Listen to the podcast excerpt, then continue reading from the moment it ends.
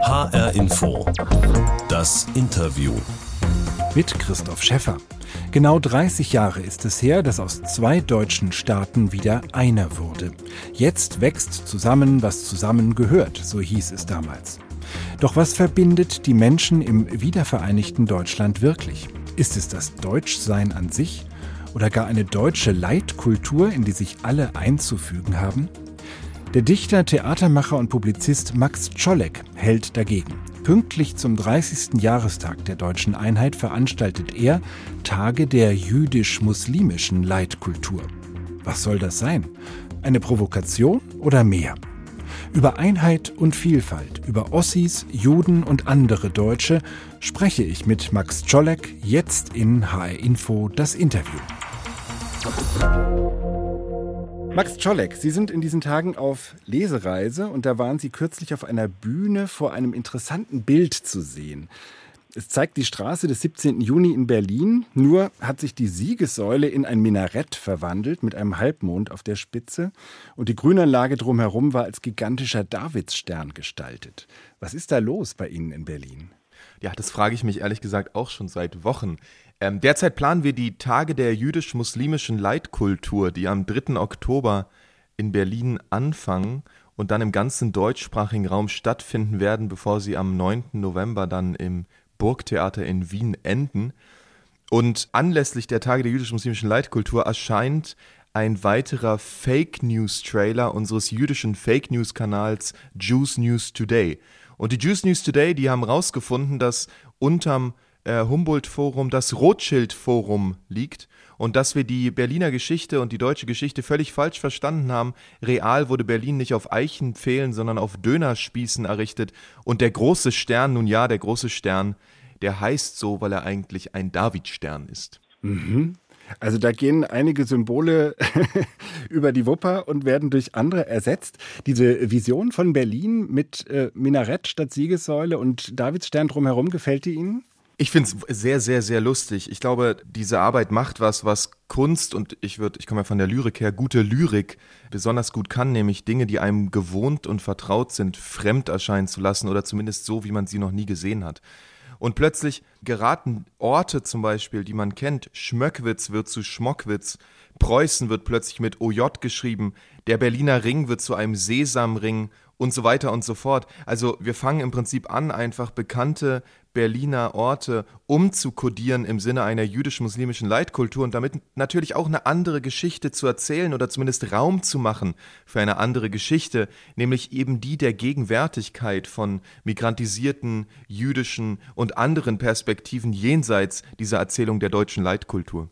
Also Preußen mit OJ, das ist dann so ein bisschen so ein Anklang an, an eine jiddische Schreibweise, wenn ich das richtig verstehe. Aber die Sache mit dem Minarett und mit dem Davidstern an so einer Stelle wie der Siegessäule, können Sie sich vorstellen, dass das manchen Menschen auch äh, richtig Angst macht, so ein Bild? Ja, also ich hoffe, ich glaube, ähm, wer als erstes Auer ruft, hat verloren bei, bei dieser Theaterarbeit. Ähm, es geht natürlich darum, eine Diskussion zu inspirieren und auch mit dieser Verbindung von jüdisch-muslimischer Leitkultur eine Frage aufzuwerfen, die, wenn Leute diese ironische Dimension nicht mitschneiden, vielleicht auch sehr ernst genommen werden kann. Ähm, ich glaube, das ist tatsächlich eine, eine, Debatte, die man führen muss. Auch die Frage, äh, warum sind wir denn bei deutscher Leitkultur nicht verängstigt, aber bei einer jüdisch-muslimischen Leitkultur doch? Und das hat natürlich mit einer bestimmten Konditionierung unseres Sehens zu tun, ähm, mit einer bestimmten, vielleicht auch Konnotation von sowas wie einem Minarett, was ja ähm, in diversen rechten politischen Programmen als eine Art Angstbild aufgebaut wird. Und wir machen ja das Gegenteil. Wir sagen ja im Prinzip, die jüdisch-muslimische Leitkultur, die ist produktiver und positiver und vor allem gegenwärtiger als, als sowas wie die deutsche Leitkultur. Das ist ja ein Begriff, den gibt es seit 20 Jahren in der politischen Debatte, wurde damals von Friedrich Merz äh, politisch eingeführt als eine Forderung an Einwanderer, die sich an einer deutschen Leitkultur zu orientieren hätten, die sich da integrieren sollen. Ähm, warum stellen Sie diesem Begriff ausgerechnet jüdisch-muslimisch entgegen? Äh, ist das für Sie auch ein religiöses Statement oder äh, was wollen Sie mit diesem jüdisch-muslimische Leitkultur zum Ausdruck bringen? Ja, es geht tatsächlich überhaupt nicht um Religion. Ähm, wir sind weder in einer Moschee äh, noch in der Synagoge, wir arbeiten mit keinem religiösen Verband zusammen. Ähm, wir sind hauptsächlich und fast ausschließlich in Theatern unterwegs. Ähm, und worum es da geht, das erklärt sich, glaube ich, am besten aus der Reihe der Arbeiten, die ich bereits äh, zusammen mit anderen am Maxim Gorki Theater in Berlin realisiert habe, nämlich den Desintegrationskongress und die radikalen jüdischen Kulturtage. Und da ging es jeweils um die Frage, wie funktioniert eigentlich die Konstruktion der jüdischen Position in der Öffentlichkeit in Deutschland heute und welche Funktion erfüllt diese jüdische Position? Das klingt ziemlich abstrakt. Genau, das, ich mache es jetzt konkret. Also das geht aus von einer Erfahrung, die, die ich gemeinsam mit meiner Kollegin Sascha Meierner Salzmann teile und die vor dem Desintegrationskongress liegt, nämlich dass wir erleben, dass unsere Arbeiten permanent reduziert werden auf ganz bestimmte Aspekte.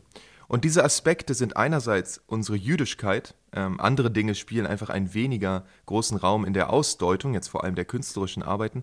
Und das andere ist, dass es bestimmte Themen von Jüdischkeit sind, nämlich die Themen Antisemitismus, Shoah und Israel. Und wir haben uns damals zusammengesetzt und überlegt, was können wir eigentlich machen dagegen, dass uns das immer nur passiert, dass wir dem hilflos ausgeliefert sind, dass diese Art von Deutung stattfindet. Und da haben wir uns auf einen berühmten Satz von Hannah Arendt bezogen, die gesagt hat, wenn du als Jude angegriffen wirst, musst du dich als Jude verteidigen, vielleicht angepasst auf die Gegenwart, wenn du als Jude verortet wirst, musst du als Jude antworten. Und haben gesagt, nun gut, also wenn wir eure Juden sein müssen, dann seid ihr auch unsere Kartoffeln. Dann fangen wir jetzt an, dieses Spiel zu spielen miteinander. Und das war der erste Desintegrationskongress, damit will ich sagen, es geht tatsächlich nicht um eine Frage, was eine jüdische Kultur, eine muslimische Kultur ist. Dann hieße es ja auch jüdisch-muslimische Kulturtage. So heißt es ja nicht. Es heißt ja Tage der jüdisch-muslimischen Leitkultur. Und das ist ein weiterer Schritt in einem Versuch, sowas wie eine eigenständige Position, eine, eine Handlungsmächtigkeit zu entwickeln, die sich dagegen wehrt, auf welche Weise eine Judaisierung, eine Muslimisierung von Menschen stattfindet, die sich selber wahrscheinlich gar nicht primär als Juden oder als Muslime wahrnehmen würden. Sondern die dazu gemacht werden von. Genau, die dazu von außen gemacht werden, ganz mhm. genau. Jetzt starten Sie das Ganze ja äh, nicht zufällig zum 30. Jahrestag der Wiedervereinigung der beiden Deutschlands. Warum gerade jetzt? Warum jüdisch-muslimische Leitkultur gerade aus diesem Anlass? Ja, zwischen dem 3. Oktober und dem doppelt belegten 9. November zwischen Mauerfall und Pogromnacht äh, findet, glaube ich, die fast schon fokussierte Erzählung statt von dem, was ich mit einem Begriff von Michael Bodemann als Gedächtnistheater bezeichnen würde. Also die Konstruktion eines deutschen Selbstbildes in der Gegenwart über Erinnerungsarbeit. Wir werden jetzt am 3. Oktober mit hoher Wahrscheinlichkeit erleben, dass der Begriff der Wiedervereinigung im Zentrum steht und dass der extrem positiv konnotiert ist. Was bedeutet Wiedervereinigung eigentlich?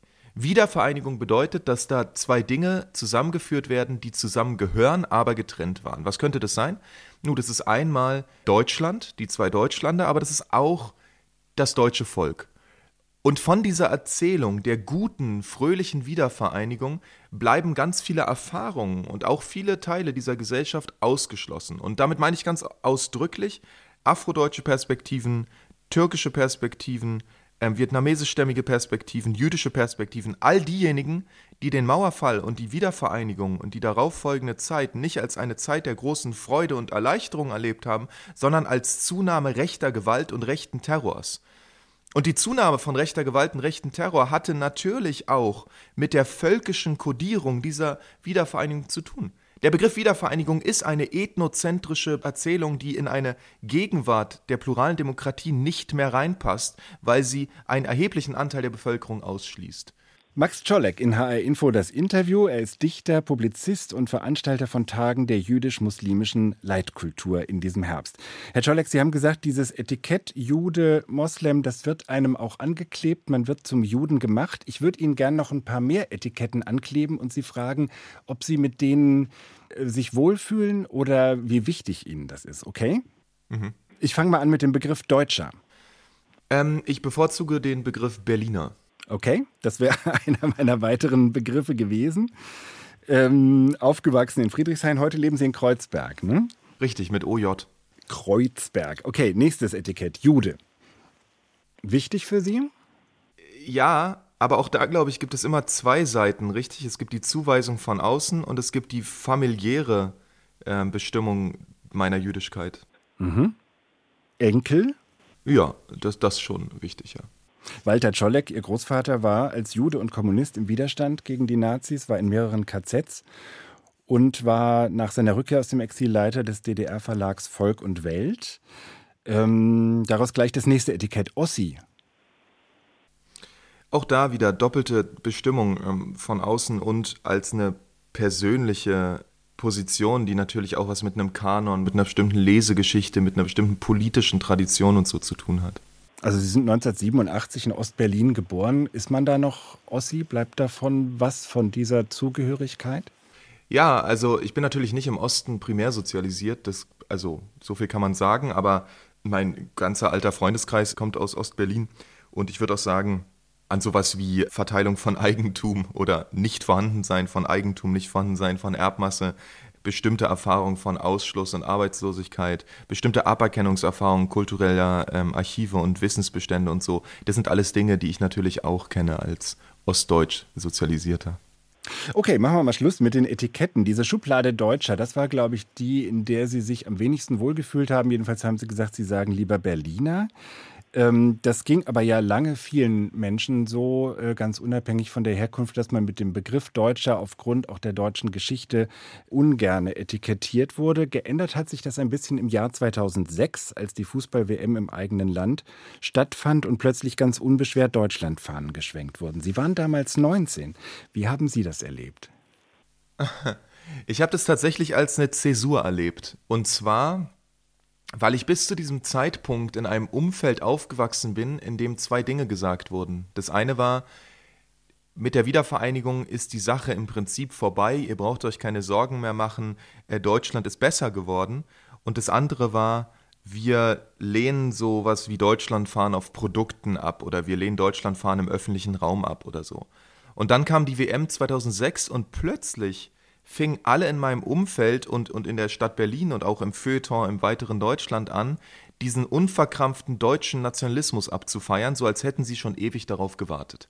Was mich wirklich geschockt hat damals war die Erleichterung, mit der sehr, sehr viele Menschen in, in Deutschland angefangen haben, sich zu freuen darüber, dass man endlich die Fahne wieder raushängen darf. Und in dieser Erleichterung, endlich wieder stolz sein zu dürfen auf Deutschland und unverkrampft, das sind jetzt alles Begriffe, die damals benutzt wurden, die Fahne zu benutzen, in dieser Erleichterung habe ich eine Differenz erlebt zu mir selber, weil mich hat es nicht erleichtert, mir hat es Angst gemacht. In Ihrem Buch schreiben Sie, das war eine Fremdwerdung, die damals mit Ihnen passiert ist. Ja, genau. So würde ich es immer noch sagen, ja. Jetzt haben ja viele das damals äh, ganz unschuldig äh, erlebt als so eine Art Karneval, wo man sich mit allen möglichen Nationalflaggen kostümiert und äh, einfach Spaß hat und das Ganze vielleicht auch ein bisschen ein Lifestyle-Etikett ist, mit dem man da spielt. Sie sagen Normalisierung von Nationalismus und als etwas, was Sie sehr stark verunsichert hat. Wie ging es Ihnen denn dann Jahre später mit den viel krasseren Entwicklungen, wie ich sag mal Pegida oder das, was im Zuge der Flüchtlingsdebatte passiert ist, bis hin zu den äh, Mordanschlägen? Anschlägen ähm, von äh, Halle und Hanau. Sehen Sie das in einem Zusammenhang? Ist tatsächlich dieses für viele ja ganz heitere und, und unproblematische WM-Spektakel so dramatisch auch in der Rückschau? Also ich möchte vielleicht vorab sagen, dass äh, gute Absichten nicht gute Wirkungen bedeuten. Ich glaube, es gibt in, in Deutschland so eine merkwürdige Tradition oder zumindest Gegenwart des naiven Behauptens von Dingen. Ich meine es doch mit dem Heimatbegriff nur gut, darum kann er doch nicht böse Auswirkungen haben. Ich meine es doch mit der Deutschlandfahne nur gut, darum kann sie nicht auch Nationalismus bedeuten. Ich glaube, das ist, das ist eine Art von Denken, die teile ich nicht und die, die würde ich auch in Frage stellen, weil ich glaube, dass sie, dass sie in die Irre führt. Ähm, natürlich sind auch gut gemeinte Dinge manchmal ähm, negativ konnotiert. Und gerade sowas wie die Wiederaufnahme von deutschen Nationalgefühlen, einer deutschen Identifikation, ähm, mit der Nation äh, ist, ist hochproblematisch. Ich glaube, Heribert Prantl hat mal von Deutschland als trockenem Alkoholiker gesprochen, der nach der WM 2006 plötzlich wieder an der Flasche hängt.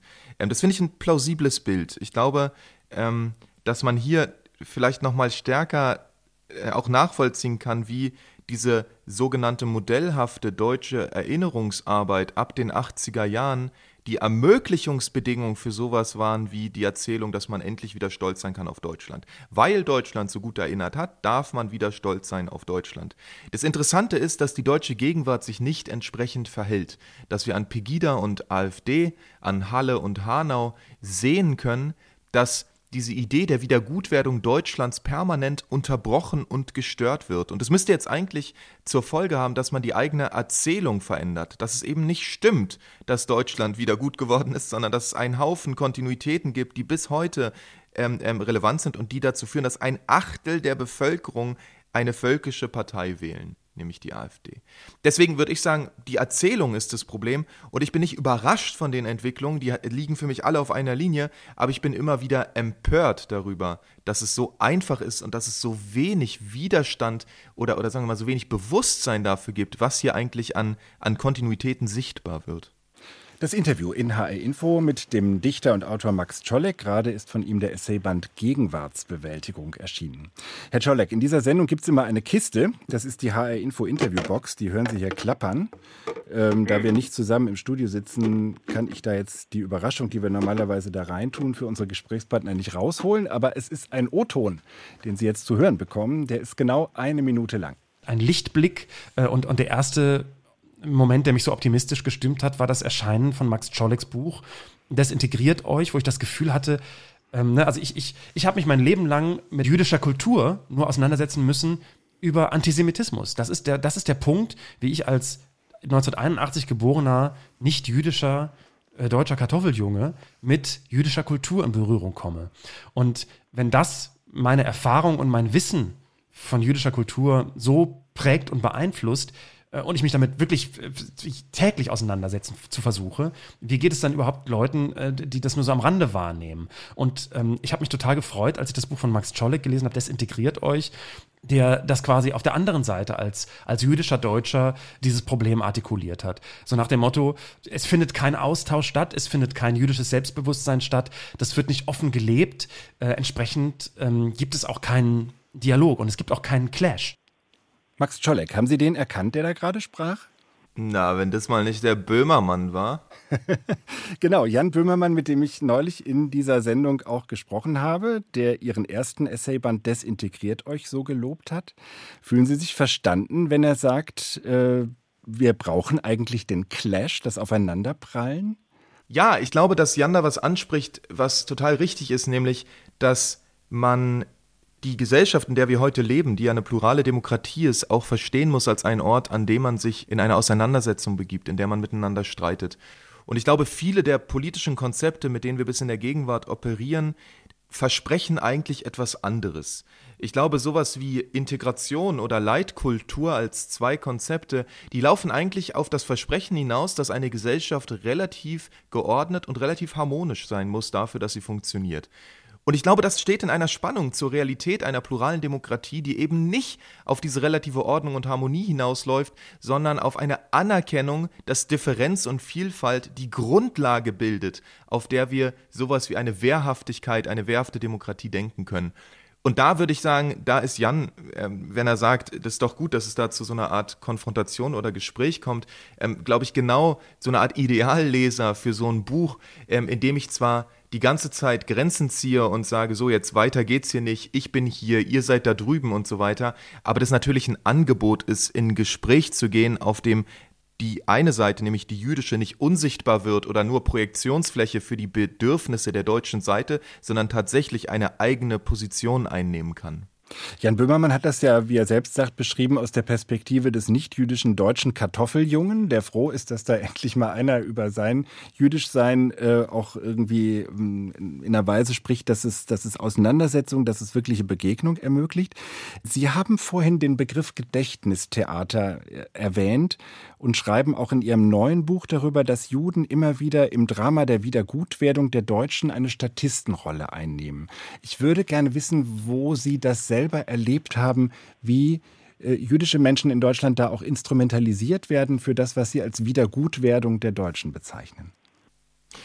Eine Anekdote wäre, wie ich mal auf einem Podium in, in Berlin am Gendarmenmarkt saß mit einem ehemaligen Vorsitzenden der EKD, der Evangelischen Kirche in Deutschland, und äh, wir redeten über Martin Luther und der Vorsitzende oder ehemalige Vorsitzende der EKD sagte, also wir brauchen doch euch, euch Juden, eure jüdische Perspektive dafür, dass wir unseren Luther kritisieren können. Ich dachte mir so, ja, sowas nennt man eine Dienstleistung.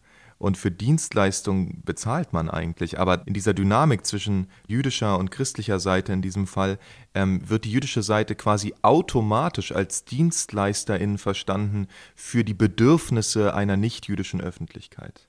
Und da ging es wahrscheinlich um den ähm, Antisemitismus bei Luther und es wurde sozusagen die, den Juden die Rolle zugeschoben, den zu benennen und zu kritisieren. Ganz genau. Mhm. Genau, und das ist was, was, was ich immer wieder erlebe, dass Juden und Jüdinnen zum Beispiel die Rolle zugewiesen wird, über sowas wie Antisemitismus zu urteilen, und zwar unabhängig davon, ob sie ExpertInnen auf diesem Feld sind. Ähm, das ist sowas wie eine, wie eine kleine Aufführung, die da eigentlich stattfindet. Deswegen ist der Begriff Gedächtnistheater auch so treffend. Ich saß ein anderes Beispiel mal in Göttingen im Theater nach einem Stück von George Tabori, das heißt Mein Kampf. Das ist ein sehr witziges äh, äh, äh Stück. Da geht es darum, dass zwei Juden Hitler im Männerwohnheim coachen, wie er gute Reden hält. Und danach saß ich auf einem Podium und die Moderatorin fragte, dürfen wir über Auschwitz lachen? Und da meinte ich, sehen Sie, wir gehen jetzt hier von einem Stück ins andere Stück. Das erste Stück hieß George Tabori Mein Kampf. Das zweite Stück heißt, ein Jude erlaubt Deutschen über Auschwitz zu lachen oder eben nicht. Das Interessante ist, dass dieses zweite Stück völlig konsequenzenlos bleibt. Ähm, ähm, die jüdische Seite kann über Antisemitismus reden oder über die Shoah. Daraus folgt nichts. Die deutsche Seite spricht immer noch von Einzelfällen und wacht jedes Mal wieder erschrocken auf, wie damals bei dem Angriff auf die Synagoge in Halle und sagt, das war damals die Vorsitzende der, der CDU, äh, es ist ein Alarmzeichen, was in Halle passiert ist. Wo ich, wo ich mir dachte, aber wann ist denn dann der Sturm?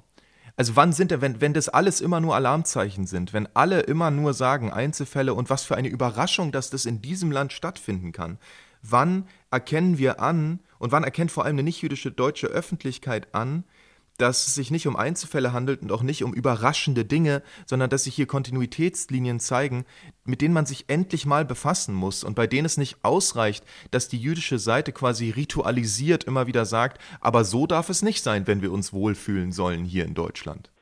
Dieser Angriff auf die Synagoge von Halle an Yom Kippur, das ist fast genau ein Jahr her. Ähm, was hat sich für Sie dadurch verändert? Haben Sie sich persönlich stärker bedroht gefühlt? Hatten Sie zum Beispiel auch Überlegungen, ob Sie in diesem Land noch leben können oder wollen?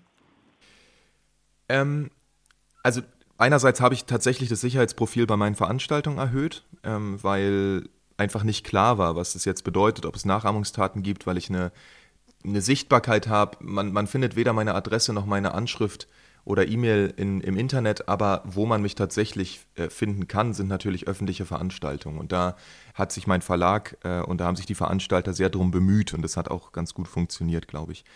Die Frage danach, ob man in Deutschland bleibt oder nicht, ist eine, die begleitet mich und vor allem meine Familie natürlich schon lange. Ich bin groß geworden mit der Erzählung, wenn es nochmal passiert, dann sind wir nächste Mal nicht so naiv, sondern wir sind schneller weg, damit es uns nicht wieder so überrascht. Und ich glaube, darum ist es mir auch so wichtig, nicht überrascht zu sein von den Dingen, die passiert. Ähm, Elie Wiesel hat, glaube ich, mal gesagt, wir wissen, es ist passiert und darum wissen wir auch, es kann wieder passieren. Und vielleicht, so wie es gerade aussieht, brennen zum, das nächste Mal zuerst die Moscheen, aber dann brennen auch wieder die Synagogen. Und ich glaube, das ist vielleicht ein weiterer Grund, warum sowas wie die jüdisch-muslimische Leitkultur für mich so wichtig ist, weil doch an Halle und Hanau klar geworden ist, dass es entweder eine Zukunft für Juden und Muslime gleichermaßen in Deutschland gibt oder für keinen von beiden. So. Also, und, und das sozusagen ist die, die, die Haltung, mit der ich da reingehe. Und es gibt natürlich diesen Fluchtimpuls in mir und diesen Trotz zu sagen, ey, ich habe keine Lust mehr darauf. Und gleichzeitig gibt es auch so ein Gefühl, dass man mich mit den Füßen zuerst raustragen muss. Dass es viel zu viele Leute gibt, die hier nicht wegkommen. Dass, wenn man selber mobil genug ist, um zu gehen, doch andere Leute nicht mobil genug sind, um zu gehen. Und deswegen man hier und in diesem Fall vor allem in Berlin und in diesem Fall für mich vor allem in Berlin-Friedrichshain vielleicht sich auch wehren muss und auch eine Position beziehen muss und den Raum nicht einfach freigeben darf für diese rechten, für diesen rechten Terror und für diese äh, deutsch-völkisch-nationalen Positionen, die jetzt gerade wieder an, an Kraft gewinnen. Max Czolek in HR Info das Interview. Herr Czolek, ich erlebe Sie in Ihren Essaybänden Desintegriert euch und Gegenwartsbewältigung und auch in diesem Interview als jemand, der Gesellschaft analysiert und verändern möchte. Sie sind aber eigentlich auch Dichter. Wie passt das zusammen, das, das Empfindsame der Poesie, die Lyrik und das Kämpferische, was Sie haben? Ja, äh, ich weiß gar nicht, ob diese Idee der Empfindsamkeit der Poesie nicht auch ein Klischee ist von Poesie. Ich würde sagen, Poesie ist eine seismografische Tätigkeit. Sie hat sehr feine Instrumente, um Dinge wahrzunehmen, vielleicht so wie die Barthaare von einem Fisch, der quasi unter Wasser den Boden abtastet. So, so tastet Lyrik die Gegenwart ab und, und auch die Gegenwart auf ihre Vergangenheit und auf die Weise, wie Vergangenheit in der Sprache fortwirkt und so. Also feine Instrumente, ja zerbrechlich, ich weiß es nicht genau. Und das ist eine Sache, die mich schon länger beschäftigt in der Lyrik auch, die Frage nach Haltung, die über dieses, sagen wir mal, ähm, depressiv-ironische hinausgehen, was sowas, was für dich schon so eine Art Grundton der Gegenwartslyrik ist, ähm, dass man Innerlichkeit und Ironie kombiniert. Und da bin ich in den, im letzten Jahr zusammen mit meinem Verleger Jo Frank auch auf, auf einen Begriff gekommen, den wir jetzt stärker auch in einem Podcast fürs Haus für Poesie verfolgen, der heißt ähm, wehrhafte Poesie. Und es ist der Versuch, nochmal darüber nachzudenken, wie würde man eigentlich all diese lyrischen Arbeiten bezeichnen, von Bertolt Brecht über Heinrich Heine, auch Nelly Sachs bis zum gewissen Grad, die eben geschrieben wurden als Teil einer, einer widerständigen Praxis, die eben nicht nur ähm, sensibel und innerlich und irgendwie verliebt oder, oder traurig waren, sondern auch Teil eines politischen Kampfes. Was macht man mit diesen ganzen jiddischen Lyrikern aus Osteuropa während des Zweiten Weltkrieges? Und das Konzept, was wir da ent zu entwickeln versuchen, der wehrhaften Poesie, ist eins, was probiert, auf den Kanon der Lyrik anders zu schauen. Nicht zu sagen, Kultur ist zur Erbauung da und dafür, dass eine Gesellschaft sich irgendwie daran orientieren kann, sondern Lyrik ist auch eine Praxis des Widerstands und eine Praxis der Differenz, unterschiedlich zu bleiben. Ähm, und das ist die Lyrik, die mich interessiert und die Lyrik, die ich jetzt in den letzten Jahren auch immer weiter ausgearbeitet habe. Im neuesten Gedichtband Grenzwerte gibt es ein, äh, das erste Kapitel, das heißt Inglorious Poets, in Anlehnung an die Inglorious Bastards von Tarantino, wo es tatsächlich um eine andere Haltung geht, um eine Haltung der Arroganz, der Wut, der, der Überheblichkeit. Eine Zeile lautet, der euch alle schon mal im letzten Leben besiegt hat, der sagt, weiter geht's, ich habe endlos Munition. Max Czolek, Dichter und Publizist in H-Info das Interview. Ich danke Ihnen ganz herzlich für dieses Gespräch und ich sage nochmal den Titel Ihres aktuellen Essaybandes, Gegenwartsbewältigung, erschienen im Hansa Verlag. Das Buch stellt Max Czolek am 14. Oktober auch in Frankfurt vor, und zwar im frisch erweiterten Jüdischen Museum Frankfurt, das eine Woche später dann auch offiziell neu eröffnet wird. Die von Max Czolek kuratierten Tage der jüdisch-muslimischen Leitkultur starten pünktlich zum 30. Jahrestag der deutschen Einheit und sind in mehreren Städten live und auch online zu erleben. Und diese Sendung, das Interview in HR Info, gibt es ebenfalls online als Podcast. Gern auch zum Abonnieren bei hrinforadio.de und in der ARD Audiothek. Mein Name ist Christoph Schäffer.